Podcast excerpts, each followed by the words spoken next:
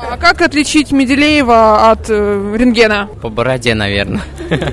Если честно, то Менделеев это русский, а рентген не русский. Ребята, у вас столько конфет на столе, это придает вам силы, зачем вам столько риса кис-кис? Это стимуляция мозга. Это реально, кстати, помогает. Такой хороший способ. Мы жуем и риски и думаем о вопросах.